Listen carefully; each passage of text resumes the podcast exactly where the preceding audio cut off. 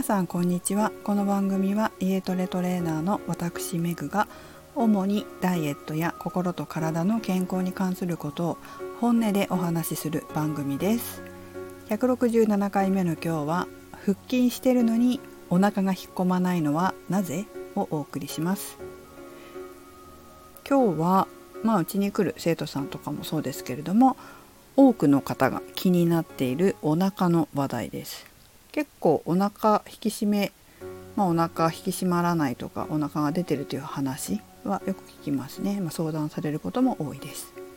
中には頑張って腹筋トレーニングしてるのにお腹が引っ込まないっていうお悩みをお持ちの方もいらっしゃいます。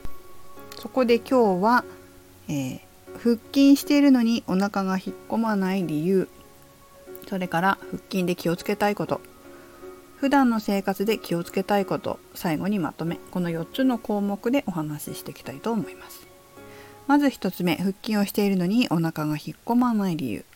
これもですねちょっと4つチェックポイントを入れましたので自分に当てはまってないかどうか確認してみてくださいね。まず1つ目はお腹を引っ込める筋肉じゃない腹筋をしている。これ結構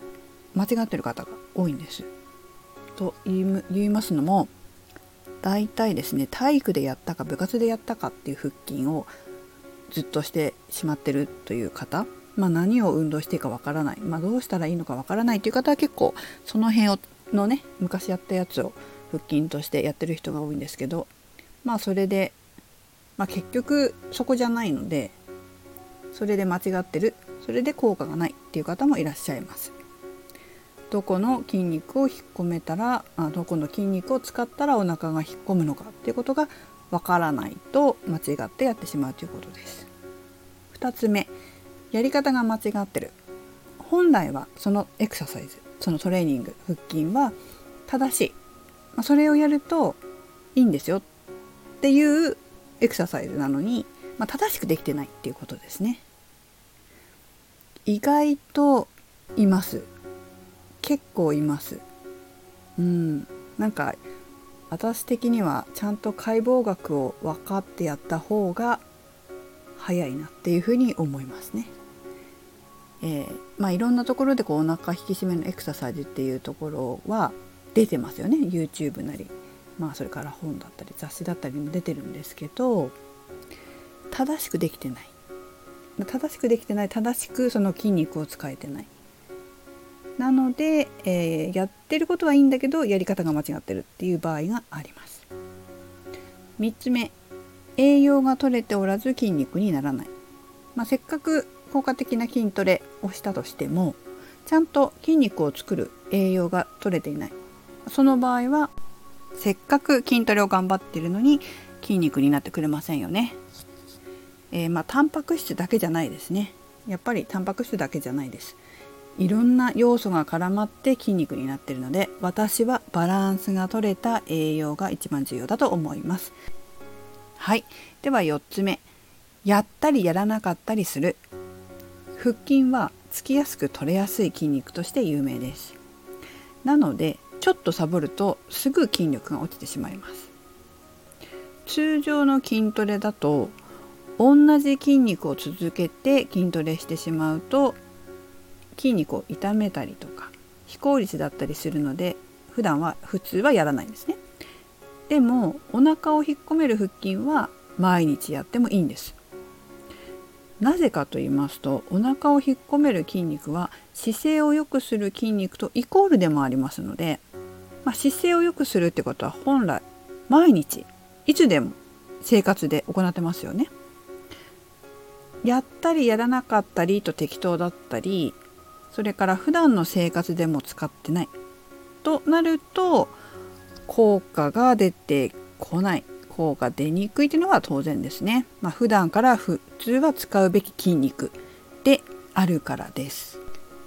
お腹を引っ込める筋肉腹筋が弱いなという方や姿勢が悪いなという方は毎日毎日のようにいつもやった方が早く効果が出ます。それでは次の項目に行きます。腹筋で気をつけたいこと。それは引き締めたい腹筋をトレーニング中に意識できているかどうかです。効果がない場合の典型的な例は意識できてないです。これも何度もお話ししたと思いますが筋肉は意識したところにしかつきません。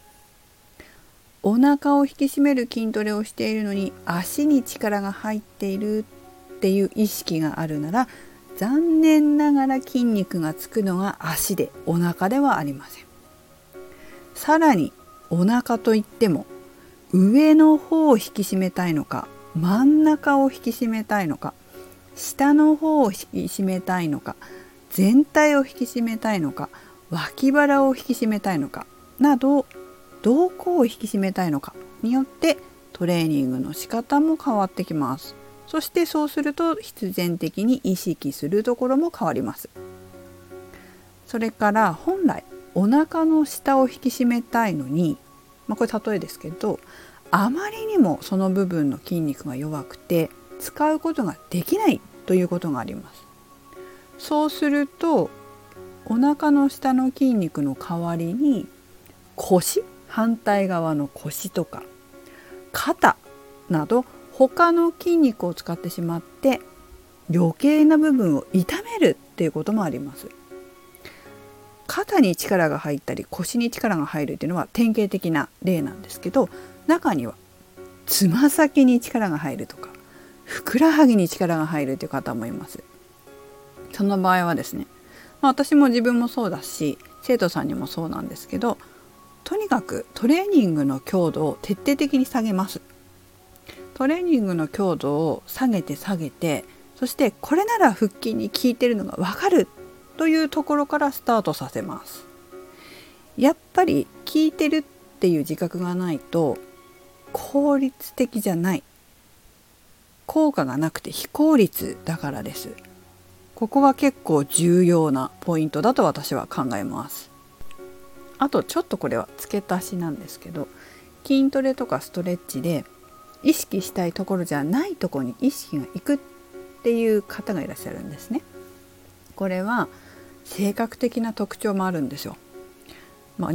肉体は心とつながってますので、まあ、どうしてもこう思考パターンが体にも出ちゃうんですけど、まあ、この場合筋肉だけじゃなくて、まあ、筋肉の意識ポイントがずれるわけですけれども、まあ、筋肉だけじゃなくて話の論点もずれる性格傾向にあります。こういうの結構ね仕事とか人間関係で損してることがかなりあると思いますのでこの場合はね心理面からもアプローチするといいかと思います。まあ、ちょっと悩んでるっていう方いらっしゃったら是非心理面からも見直してみてください。はいちょっと話がずれましたけど次3項目目いきたいと思います。普段の生活で気をつけたいことこれはトレーニングの時だけで終わらせないことです。普段の生活でお腹を引き締めて生活しましょう。どうしてかというとお腹が引っ込んでないっていうことは普段の生活でもお腹を使わない癖がついているはずです。普段の生活からお腹使えてる人っていうのは大した腹筋してないのにお腹がぺったんこなんですよ。それは生活の中でちゃんと筋肉を使えてるからです。ご飯を作る時洗い物をする時洗濯物を干す時掃除機をかける時仕事をしている時椅子に座っている時歩いている時友達とおしゃべりしている時など普段の生活の中でいつも常にきちんと引き締めたい腹筋使ってますか？さっきも言いましたけど姿勢を保つ筋肉とお腹を引き締める筋肉というのはイコールです。使ってないなら今から使いましょう。いつも使いましょう。いつも使うのが大切です。はい最後4項目目まとめになります。お腹が引っ込まないっていうのはまあ普段から使ってないから腹筋が弱くなってるっていうことでもありますよね。筋トレは弱ってしまった筋肉を取り戻して復活するサポートをしてくれますけどもやり方が間違ってたりちゃんとした栄養が取れてなかったりやったりやらなかったりだったり普段から使っていなかったりするとやっぱり効果はね薄くなってきます。本来お腹を引き締める腹筋っていうのは、まあ、姿勢を良くする腹筋ですよね。呼吸でできます。呼吸を使ってお腹の引き締めをしますこれをマスターするといつでもどこでも何をしていてもお腹の引き締めができるようになるんですよで先月ですねボディーボイスの公式 LINE とメルマガの読者さんには寝る前にできる1分間エクササイズとして動画を送ったんですね。まあ撮っていらっしゃる方撮ってくださってる方ご覧になられましたかね。まあ、生徒さんの中でそこの筋肉が弱い方がいらっしゃったんですけど同じことを教えて、まあ、動画もあの公式 LINE 登録してくださったので、まあ、送ってそれやってみてくださいねって言ったところ自分で自主トレしてくださって2週間後にトレーニングの時にチェックしたらちゃんと使えるようになってて腹筋に力が入るようになってました。やっぱり筋肉って裏切らないですね。行動した分自分の体に返ってきます。なので皆さんも是非